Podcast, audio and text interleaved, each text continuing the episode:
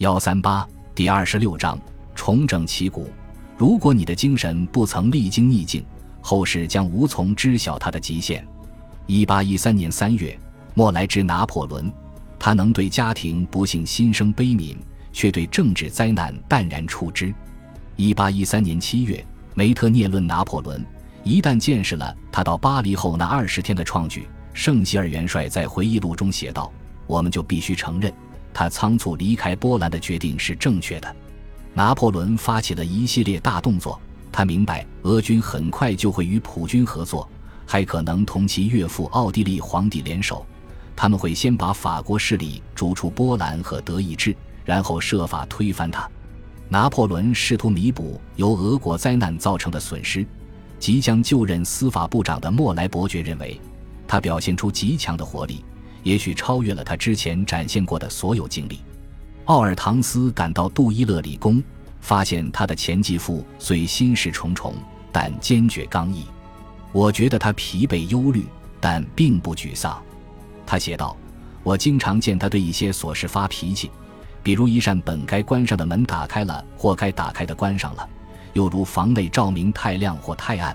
但遇上厄运或困难时，他能完全主宰自己的意志。他想稍稍劝慰他，说：‘我们的敌人一定也遭受了严重损失吧。’”他回答：“那当然，但这并不能安慰我。从1812年12月中旬返回巴黎到1813年4月发动战争，拿破仑在17周不到的时间里完成下列事务：他将国民自卫军的8.4万名步兵与9000名炮兵编入正规军，征召1809至1812年度兵员10万人与1814至1815年度新兵15万人。”他把数十个新办旅改组成三十个步兵团，向兵工厂订购十五万支滑膛枪。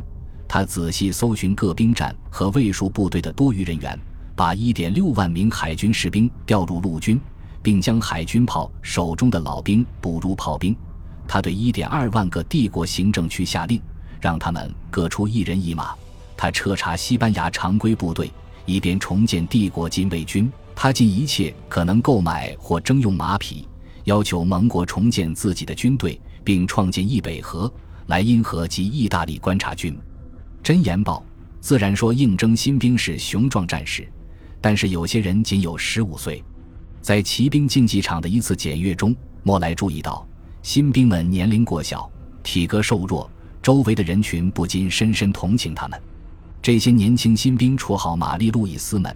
这既是因为拿破仑不在石皇后签署了新兵征兵令，也是因为他们正处于不谙世事、面颊光滑的少年时代。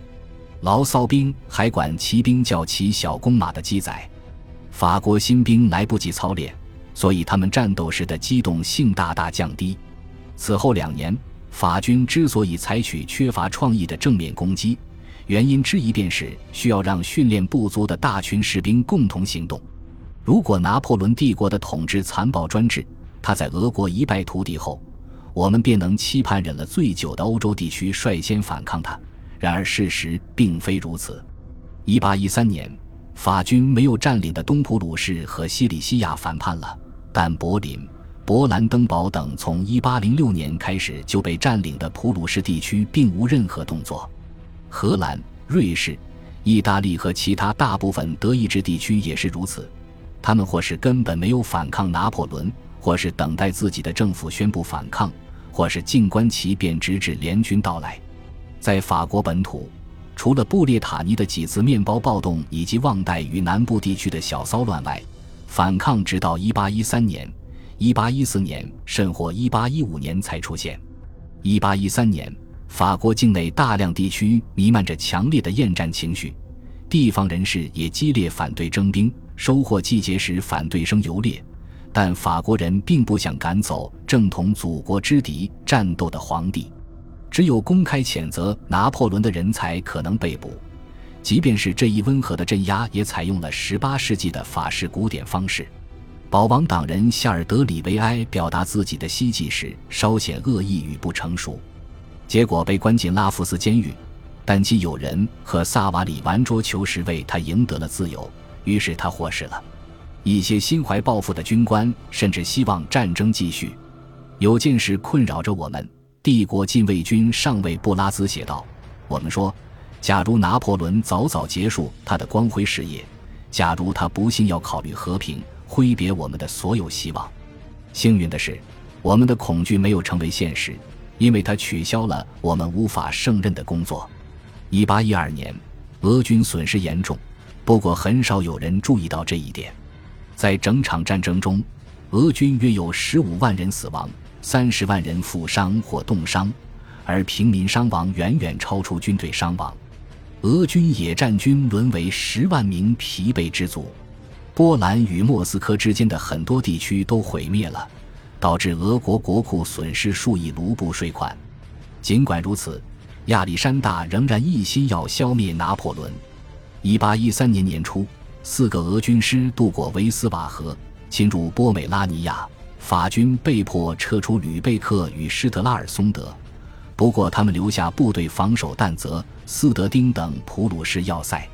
根据一八一二年奥布条约，瑞典一直保持中立，但他现在已被贝纳多特掌控。一月七日，瑞典对法国宣战。贝纳多特告诉拿破仑，他这样做不是反对法国，只是为了瑞典。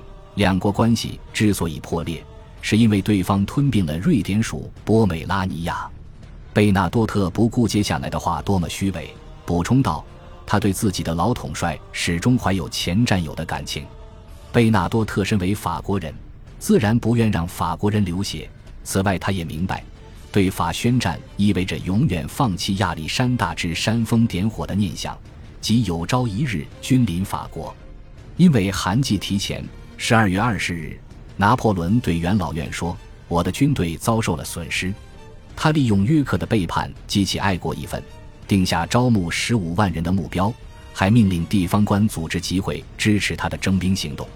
一月九日，他致信贝尔蒂埃：“我这一切都在运作。”一切需要运作起来，因为从1812年圣诞节到1813年1月14日，俄军已经前进了250英里，抵达普鲁士马林维尔德。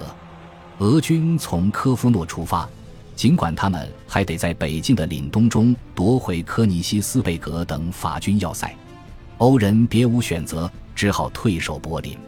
拿破仑谈起俄国败局的严重性时，惊人坦率。费恩写道。他第一个说到灾难，甚至把它当话题。然而，倘若皇帝愿意承认他的厄运，他也没有一直说实话。俄军完全不曾缴获大炮或鹰旗，他们只抓到了散兵。一月十八日，他告诉热罗姆：“我的禁卫军从未参战，不曾在行动中折损一人，所以他根本不可能如俄军所称的丢了鹰旗。禁卫军鹰旗在博布尔遭焚毁，所以没丢。”但拿破仑很清楚，克拉斯内会战中禁卫军损失惨重。他也对丹麦国王弗雷德里克六世说：“俄军一门大炮也没缴获。”就这一点而言，1812年战局中，俄军共缴获了幺幺三幺门法军大炮。沙皇亚历山大曾计划用这些大炮组建庞大的纵队，但他的设想从未付诸实践。数十门拿破仑的大炮至今仍展示于克里姆林宫。为了将国内民怨降至最低，一月下旬，拿破仑在枫丹白露宫与教皇重新缔结政教协定。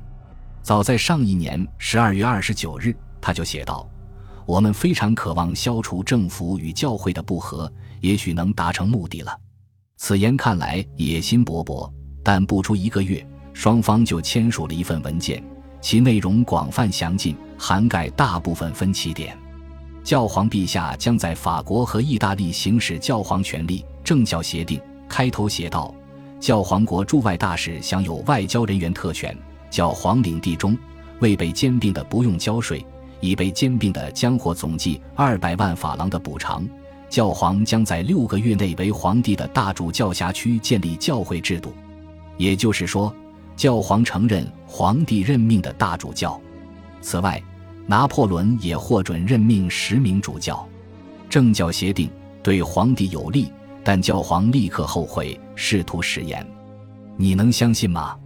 拿破仑告诉克勒曼元帅，教皇心甘情愿地签订这份政教协定。然而八天后，他却写信给我，急切的恳求我把整个协定当作无效文件。我在回信中写道：“因为他是万无一失之人，所以这回他不可能搞错了，而且他的良知太过警惕了。”二月七日，拿破仑在杜伊勒里宫举行大阅兵，随后他召开参政院会议，以便建立君主出征时的摄政制度。马来因谋令皇帝不安，他想防止任何人趁他不在时又设法推翻帝国。他也急于确保自己死后人们能承认他的儿子的继承权，就算到时孩子还是婴儿。康巴塞雷斯起草了一份含十九条条款的元老院令，其规定道。若拿破仑死亡，玛丽路易斯将行权，并听取摄政会议的意见，直到罗马王成年。按照皇帝的设想，康巴塞雷斯将是法国的实权统治者，但玛丽路易斯将以他的名义授予中央政府权力。康巴塞雷斯、雷尼耶、戈丹、马雷、莫莱、拉塞佩德、丹热利、蒙塞、奈伊。内政部长蒙塔利维伯爵以及又被原谅的塔列朗出席了这次摄政筹备会议。莫莱称，从表面上看来，拿破仑冷静自信地面对他将要发起的战役，但他提到战况变迁与命运无常，这让他镇定自若的表情成了假象。皇帝命令康巴塞雷斯只给皇后看适合让他知道的东西，叫他别向他送每日警务报告。因为要是和他谈令他担心或污染他思想的事，那没意义。感谢您的收听，喜欢别忘了订阅加关注，主页有更多精彩内容。